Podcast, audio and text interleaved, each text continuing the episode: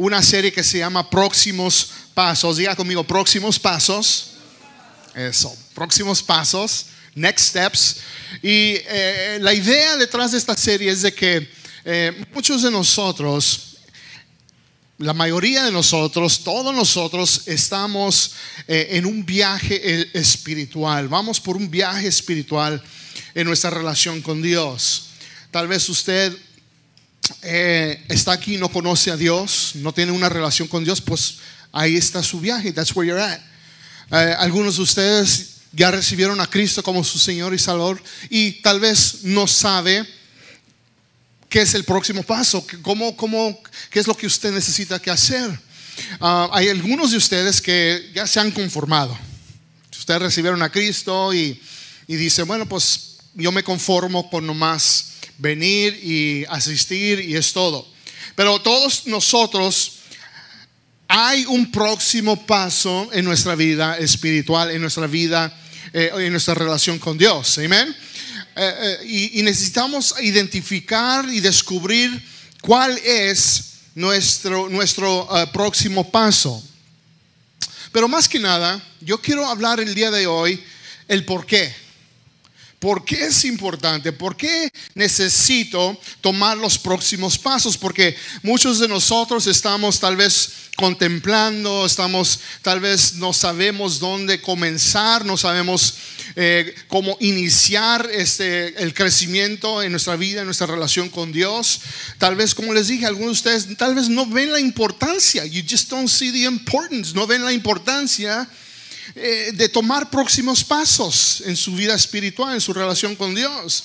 Yo quiero tocar el día de hoy el por qué, por qué es necesario hacer y tomar esos próximos pasos. Así que en sus notas vamos a hablar sobre cuatro razones el por qué debes de tomar los próximos pasos en tu relación con Dios. Y para comenzar, el número uno es esto, saque su pluma, su lápiz o con qué va a escribir, número uno, y ahí rellene el blanco que dice, número uno es de que Dios quiere que crezcas. Sencillo, straight to the point, ¿verdad? Al punto y directo. Dios quiere que crezcas. Uh, pues yo sé, pastor. Yo quería algo más profundo. Una palabra, a ver, tradújame, tradúzqueme la palabra eh, eh, en arameo, en griego. Es algo muy sencillo. Yo sé, es algo muy sencillo, pero ah, mire, Dios se les va a abrir los ojos. Dios quiere que crezcas. He wants you to grow. Dios no quiere que tú estés y te quedes donde, donde estás. No importa si tienes 20 años como seguidor de Cristo, no importa si, si apenas estás comenzando, no importa si eh, tienes un poco de... No importa. Dios quiere que tú crezcas, que Él no quiere que te quedes donde estés. Él espera, y miren, esta es una expectación.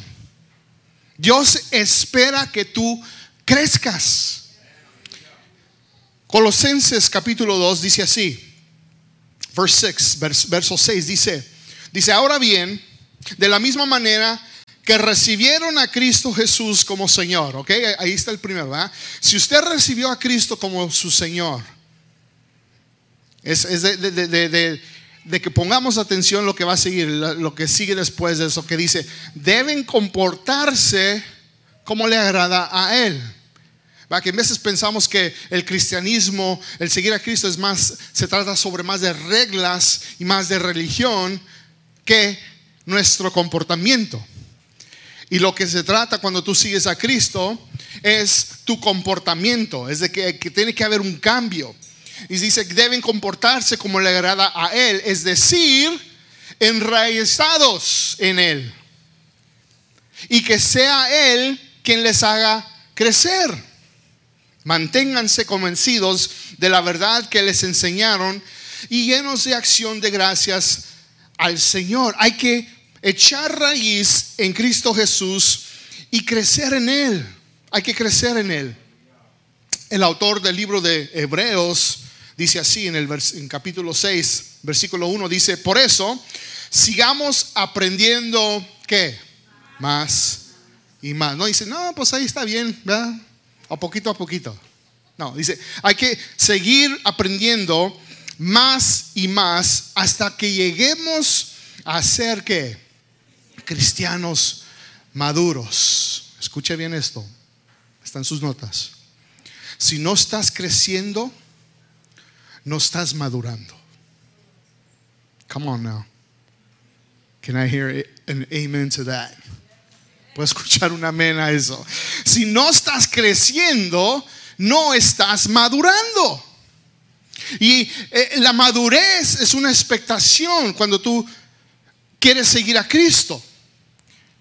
Si no estás creciendo, no estás madurando, pero para crecer tienes que aprender. Y cuando paras de aprender, paras de crecer. No sé si es algo de nuestra cultura hispana de que no nos gusta aprender. No nos gusta la escuela, no nos gusta leer libros, no nos gusta eh, aprender cosas nuevas, no nos gusta el estudio bíblico, nada de eso. Yo cuando le di mi vida a Cristo, bueno, antes de darle mi vida a Cristo, no me, no me gustaba para nada leer libros. ¿verdad? Creciendo como joven, eh, mm, lo que me gustaba más es pues estar en la calle, ¿verdad? Y, lo que estaba en la calle y andar allá con mis amigos. Pero déjenme les digo que el momento que le di mi vida a Jesús, entró una hambre de, de aprender. Entró una hambre de crecer de conocer más al Rey de Reyes, de conocer aquella persona que me había salvado, que me había rescatado de mis cosas, de mi, de, mi pasado, de, de, mis imperfecciones, de, mi pecado. Yo quería conocerlo más y entró una hambre, a hunger to know him more. Y, y hice algo inesperado. Comencé a leer libros. Recuerdo que cuando llegué a Arizona, habían, en ese tiempo, habían así de, librerías cristianas. Yo recuerdo una que iba ya por Phoenix, por la Thomas. Había una, yo creo que esa era la más cerca. Y, luego de ahí había otra acá en Chandler que se abrió. Y, luego eh, otra que estaba en Gilbert, que recuerdo. Y luego otra en Scottsdale que visitaba mucho. Y quería, eh, estaba tanta hambre de conocer. Y iba a estas librerías. Y, y ustedes, los hombres, ¿verdad? Cuando los hombres entran a Home Depot, se les abren los ojos así. Este serrucho. Oh, qué chulada. Este, este talardo. ¿Verdad? Y, vemos las herramientas y los hombres y oh, es, como, es como dulce, ¿no? Para un niño. Y, pues, pero solamente si tuviéramos dinero para comprar todo eso. Yo cuando entraba a estas librerías, yo decía, wow tantos libros y wow, esta sección para, para sobre teología y doctrina, esta sección sobre ministerio y cómo hacer la iglesia mejor y esta sección sobre libros de, pastores y líderes que de biografías y, conocer más de, su ministerio y, su, todo eso. Yo decía wow. Y, compré tantos libros el Señor está hablando ¿verdad? Pásenle un tissue. y decía, wow, tantos libros y, compré y mi esposa sabe, ahí siempre batalla conmigo y tantos otros libros. Ahora ya es que es la culpa de Amazon. Amazon ya, quiere tomar control de todo el mundo. Sabemos, ya Porque todo ya tienes que comprar en línea. Se, cerraron todas estas librerías. Entonces ahora, ¿sabe a dónde voy yo? Voy al Goodwill porque ahí uno puede entrar y yo veo libros y digo, wow, aquí hay libros y están en especial. O sea, un libro que te cuesta 24 dólares lo puedes comprar como a 3 dólares. 2.99, 1.99. O sea, si quieres comprar un libro, vaya al Goodwill en la sección de los libros. Y, no, miren, se ríen, pero he encontrado libros de liderazgo, muchos, ¿verdad, mi amor? Libros de liderazgo, libros de ministerio, libros de todo. Y digo, wow, esto es para para mi colección. Un día voy a alcanzar a leerlos. Ya cuando ya, cuando ya esté solo y no tengan mis hijos crezcan. Y ya no me molesten tanto. tenga paz. no se crean. Pero Dios quiere que tú crezcas. Hay que aprender, iglesia. Tenemos que tener una mentalidad. Tenemos que cambiar y desear crecer. Porque si no estás creciendo, no estás madurando. Y para crecer tienes que aprender. Y cuando paras de aprender, paras de crecer. Segundo, número dos es esto. Es de que Dios quiere que experimentes la vida abundante. Escríbalo. Necesitas tomar los próximos pasos. Tus, tus, próximos pasos en tu relación con Dios. You need to take them para que puedas experimentar la vida abundante.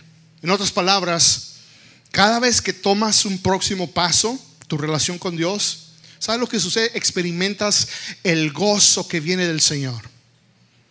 Y miren, me sorprende, me sorprende la cantidad de cristianos amargados que existen en las iglesias. ¿Verdad? Tú entras y tú puedes entrar a una iglesia y la gente, Cristo me salvó. Y con la cara toda amargada, como que, como que algo, no sé, como que, bueno, no lo voy a decir, pero, pero como que están tristes, amargados, todo les va mal, no están contentos para nada, no están, están infelices. Y eso que dicen que son, entre comillas, seguidores de Cristo. Juan 10, 10 dice, el propósito del ladrón es robar y matar y destruir. Pero mi propósito, dice Jesús, es de darles una vida que plena y abundante. ¿Sí? Y se supone que si el Espíritu de Dios está en nosotros, debe de haber gozo en cada aspecto de nuestra vida y en nuestra actitud. Cuando pueden decir amén? There should be joy. Pero no es así con muchos. Los que están en la iglesia. Si ok, un disclaimer, si estás aquí por primera vez, no estoy enojado, no estoy apasionado, hablando un poquito, y les estoy hablando a los de casa. Pero si estás aquí y no conoces el ambiente aquí, ok, eh, eh, le estoy hablando a la gente que es más de casa. Pero muchos parecen, ¿saben como quién? Como el grumpy de Blancanieve. Ahí les voy a poner una foto aquí arriba. ¿Ya? Mírenlo, mírenlo. La nariz así, hasta se le pone roja la nariz. Y miren los, las, las, manos, así. Eh, mi hijo, el chiquito, el de dos años, cuando lo haces enojar, le hace. Se le quiere reventar una vena y agarra así sus manos. Parece como que le quitaron su torta, ¿no? Al grumpy. Pero muchos parecen así. Siempre molestos de algo, por algo. Siempre descontentos, nunca felices. Gálatas 5, capítulo 5, perdón, versículo 22 dice, en cambio, este es el fruto que el Espíritu produce en nosotros. Vea esta lista. Amor, ¿qué es la segunda?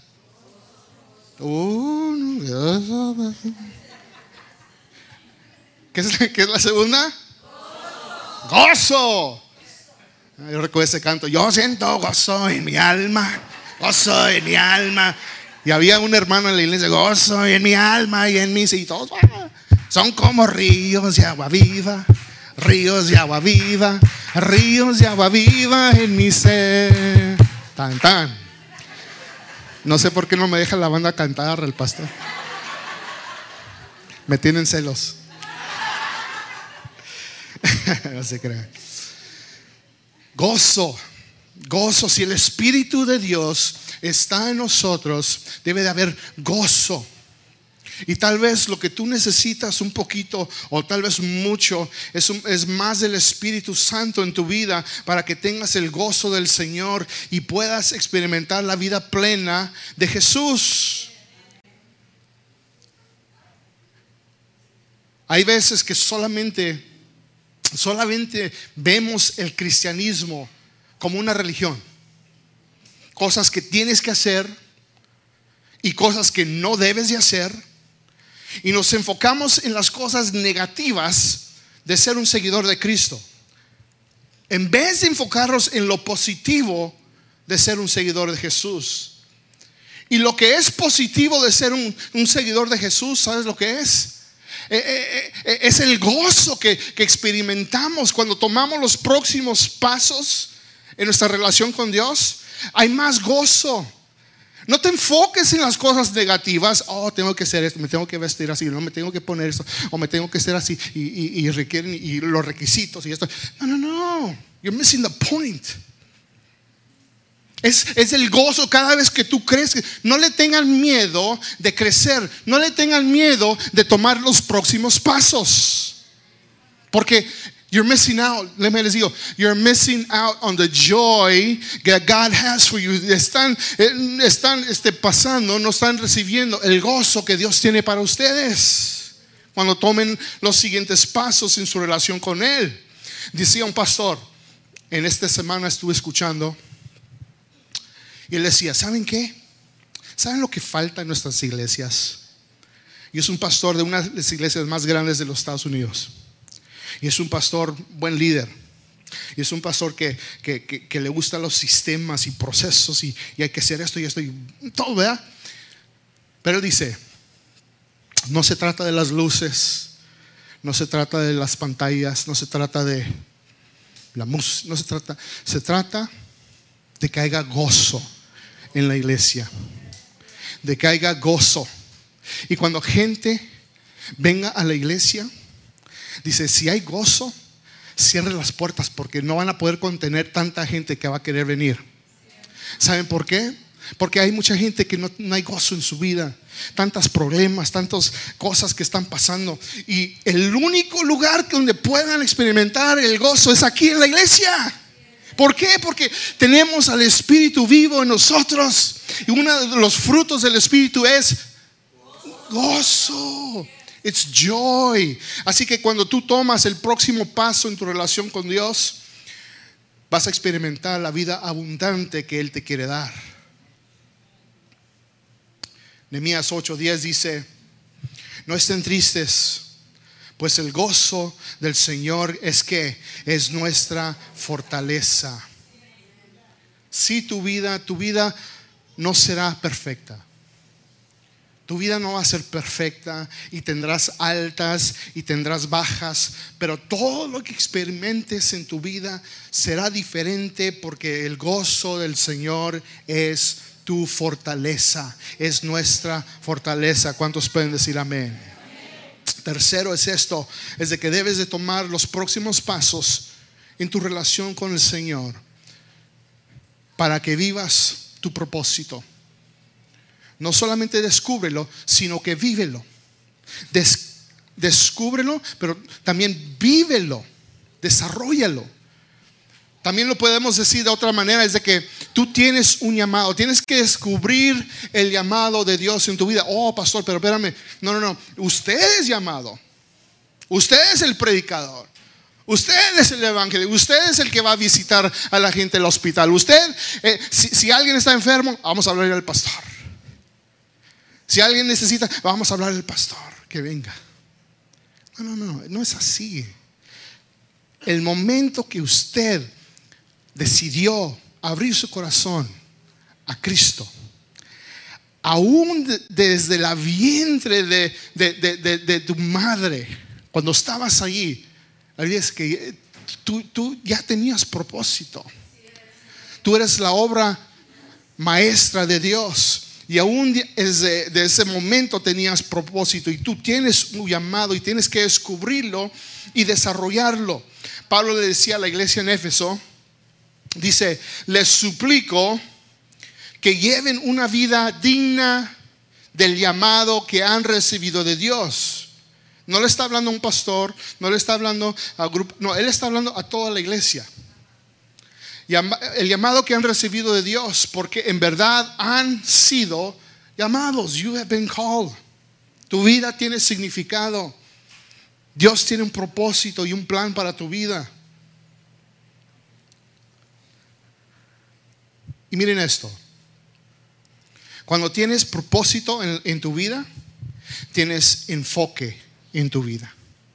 Lo voy a repetir. Cuando tienes propósito en la vida, tienes enfoque en tu vida. Comienzas a usar tu tiempo más sabiamente porque comienzas a usar tu tiempo en las cosas que importan. Y cuando no tienes propósito en tu vida, te enfocas en las cosas equivocadas y usas mal tu tiempo. ¿Cuántos saben de lo que estoy hablando? ¿Cuántos hemos estado ahí? Sí, porque cuando no, cuando no, no sientes que tienes propósito en tu vida, usas tu tiempo mal, en las cosas mal, o sea, cosas que no tienen importancia. Usted sabe. Pero el momento que tú recibes propósito, especialmente divino, propósito de Dios, tu, tiempo, tu enfoque es más, está más enfocado.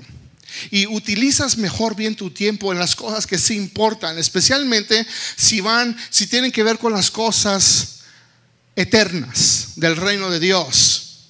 Pero cuando, cuando no las utilizamos de una manera ¿verdad? Que, va a beneficiar, que va, que va a traer gloria a Dios, yo sé que yo, yo tal vez he pasado tiempo haciendo cosas que, realmente al fin del día yo digo, ah, fue, eso fue un gastadero de, tiempo, ¿sí? Y, realmente no me llenó. Y, y, el profeta Isaías dijo algo similar y dijo, dijo en el capítulo 49, dijo, yo respondí, pero mi labor parece tan inútil He hecho tanto trabajo, le he metido tanto esfuerzo, pero parece inútil. He gastado mis fuerzas en vano y sin ningún propósito. Yo sé que hemos, nos hemos sentido así en, un, en, un, tiempo. Así que toma los próximos pasos en tu relación con Dios para que vivas tu propósito. Y por último, para terminar, es esto. Próximos pasos en tu relación con Dios, tómalos para que hagas la diferencia en las vidas de otros. Escuche bien, esto es algo muy, muy, muy, muy importante. Yo le doy gracias a Dios por la gente que Dios puso en mi camino y que hicieron la diferencia en mi vida. Mis padres, mis pastores del Paso, Texas, que hoy en día están celebrando 50 años de ministerio. 50. No pudimos estar ahí, pero yo les dije, yo les dije esto, les dije, les escribí, les dije, agradezco mucho por la inversión en ustedes, en nosotros, en mi esposa y yo porque ustedes fueron claves, personas claves en nuestra formación. Y ahora les dije, ahora estamos aquí.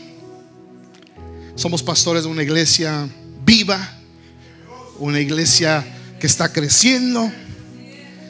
Les dije, el día de Pascua tuvimos entre dos servicios 326 personas para la gloria de Dios en asistencia. voluntarios que están sirviendo. Les dije, el domingo pasado tuvimos cinco personas que se bautizaron. Uno de ellos fue mi segundo hijo que se bautizó para la gloria de Dios. Eso quiere decir de que en total en este año hemos bautizado 13 personas para la gloria de Dios. Y todavía tenemos programado otro bautismo en septiembre para la gloria de Dios. Para eso vivimos, para eso es lo que estamos haciendo. Y yo les dije, gracias, aprecio todo, todo lo que ustedes han hecho por nosotros, porque, y todas las personas, mi, profesor del seminario donde mi esposa y yo terminamos la escuela de teología, eh, en, un tiempo donde yo no, yo no sabía eh, hacia dónde, cómo Dios me iba eh, a llevar en cuanto al ministerio y tenía preguntas. En ese tiempo mi padre había fallecido y él era mi, mi, mi, fuente de, de, ir y hacer preguntas, pero Dios decidió llevárselo. Y mi profesor del seminario estuvo allí como hombre de Dios para dirigirme, para instruirme y ayudarme, mentorearme. Doy gracias a Dios por mis pastores de jóvenes del Paso, Texas, que también hablaron, invirtieron en mi vida, hicieron una diferencia en mi vida. Y estamos aquí para la gloria de Dios.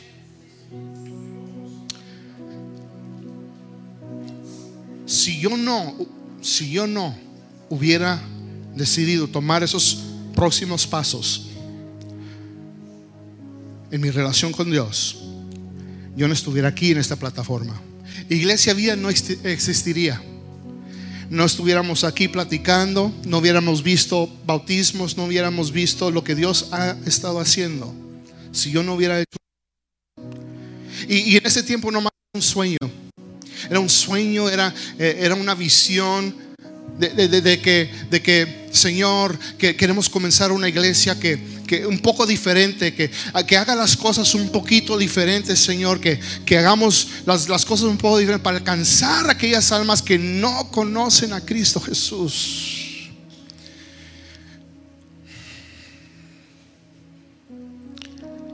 Era una visión, un deseo. Pero esas personas hicieron la diferencia en mi vida.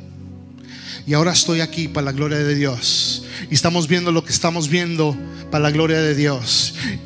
Y lo mejor está por venir. ¿Cuántos pueden decir amén? Las cosas no han terminado. Eh, y, y no hemos, Dios no ha terminado con lo que Él está haciendo aquí. Lo mejor está por venir. ¿Cuántos lo pueden creer? ¿Y cuántos lo creen? ¿Cuántos pueden decir amén?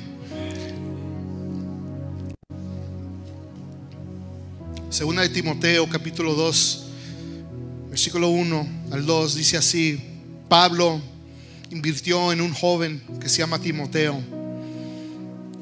Lo mentorió, lo discipuló, vio algo en él y desde niño lo había visto y conocía a su familia y dijo, yo veo algo en este, en este jovencito. Pasó tiempo con él y, el versículo 1 dice, así pues tú y aún le dice, tanta fue la relación que le dice, hijo mío, aunque no era hijo biológico, sino que hijo en la fe espiritual. Dice, hijo mío,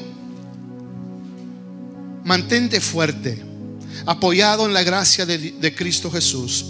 Y lo que me oíste proclamar en presencia de tantos testigos, confíalo a personas fieles, capaces a su vez de enseñarlo a otras personas. Eso suena a mí como, hey, tú has visto todo el ejemplo que yo, mis, seguir a Cristo y las cosas que yo he enseñado y tú has visto.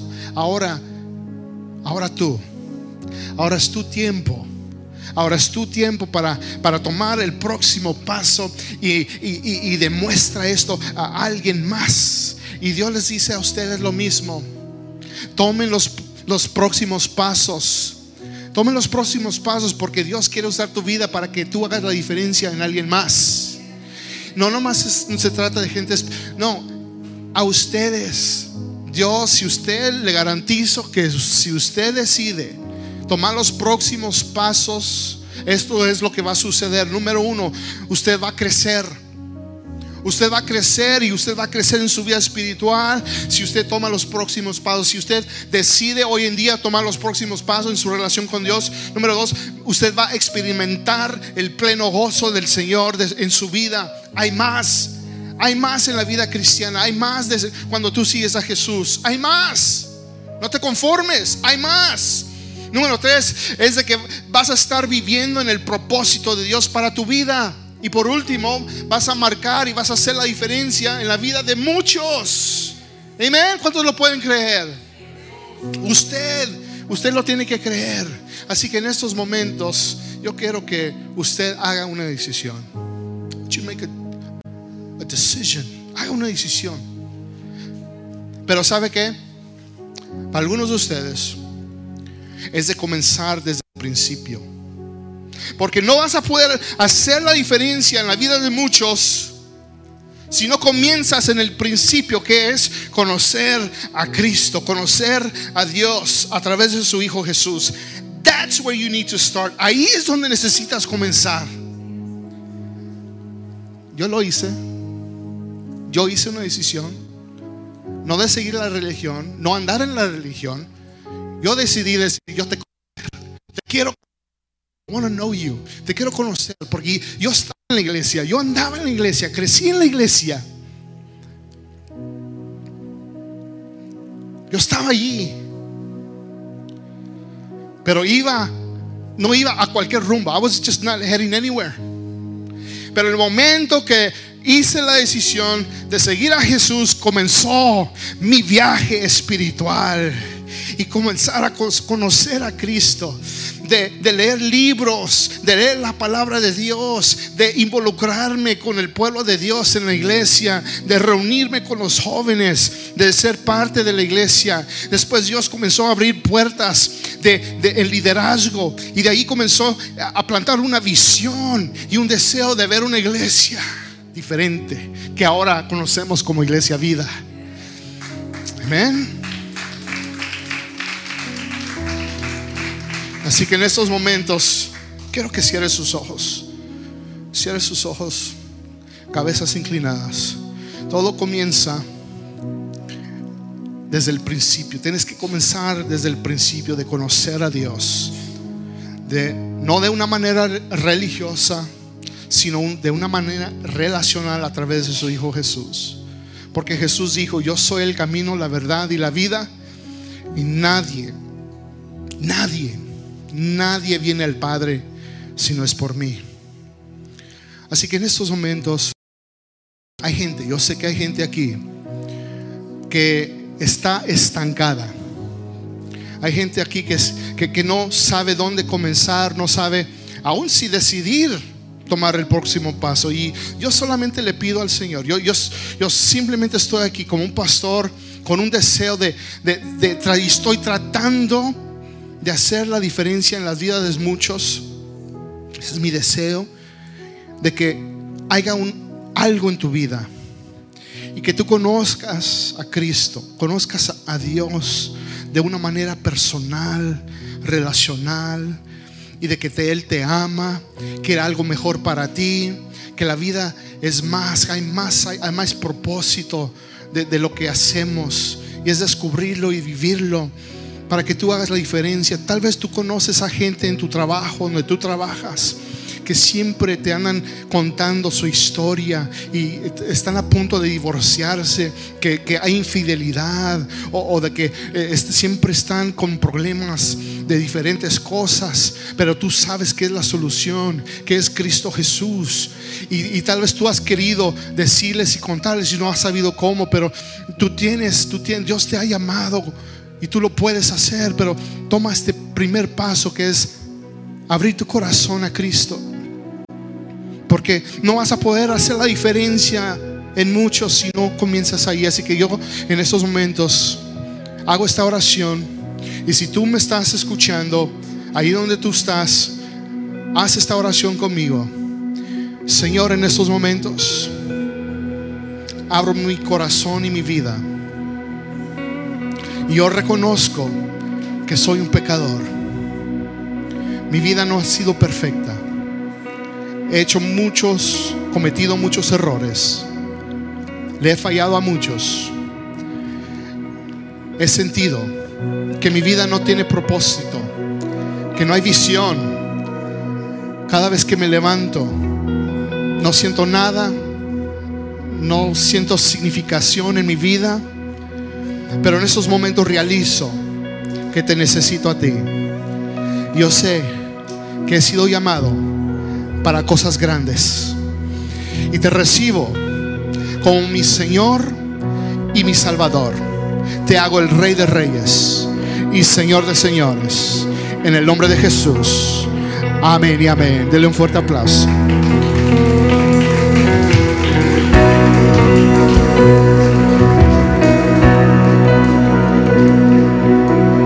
Hacer otra oración rápidamente, porque hay gente que está aquí que tal vez está estancada y, se han conformado y no han crecido.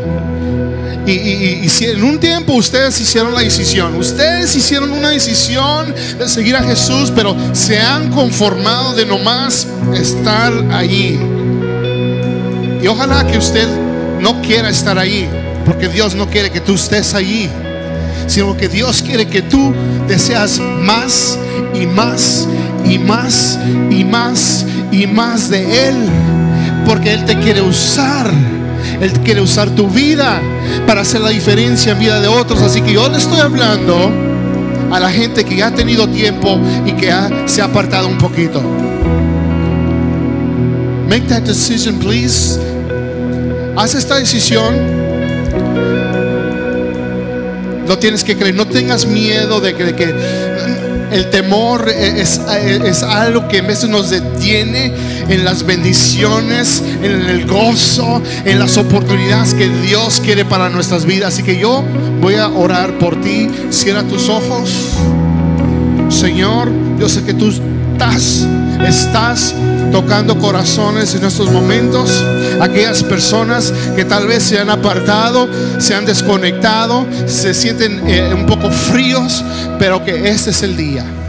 Este es el día, Señor, una vez más, que tú vas a dar propósito para sus vidas y que tú vas a dar gozo para sus vidas, que ellos van a crecer y que ellos van a hacer la diferencia en la vida de muchos.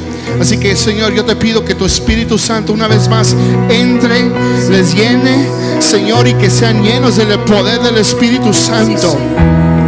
Señor, y que tú los levantes, los despiertes para la gloria de Dios. Te damos gloria y honra en el nombre de Jesús de Nazaret. Amén y amén. Dele un fuerte aplauso y póngase de pie.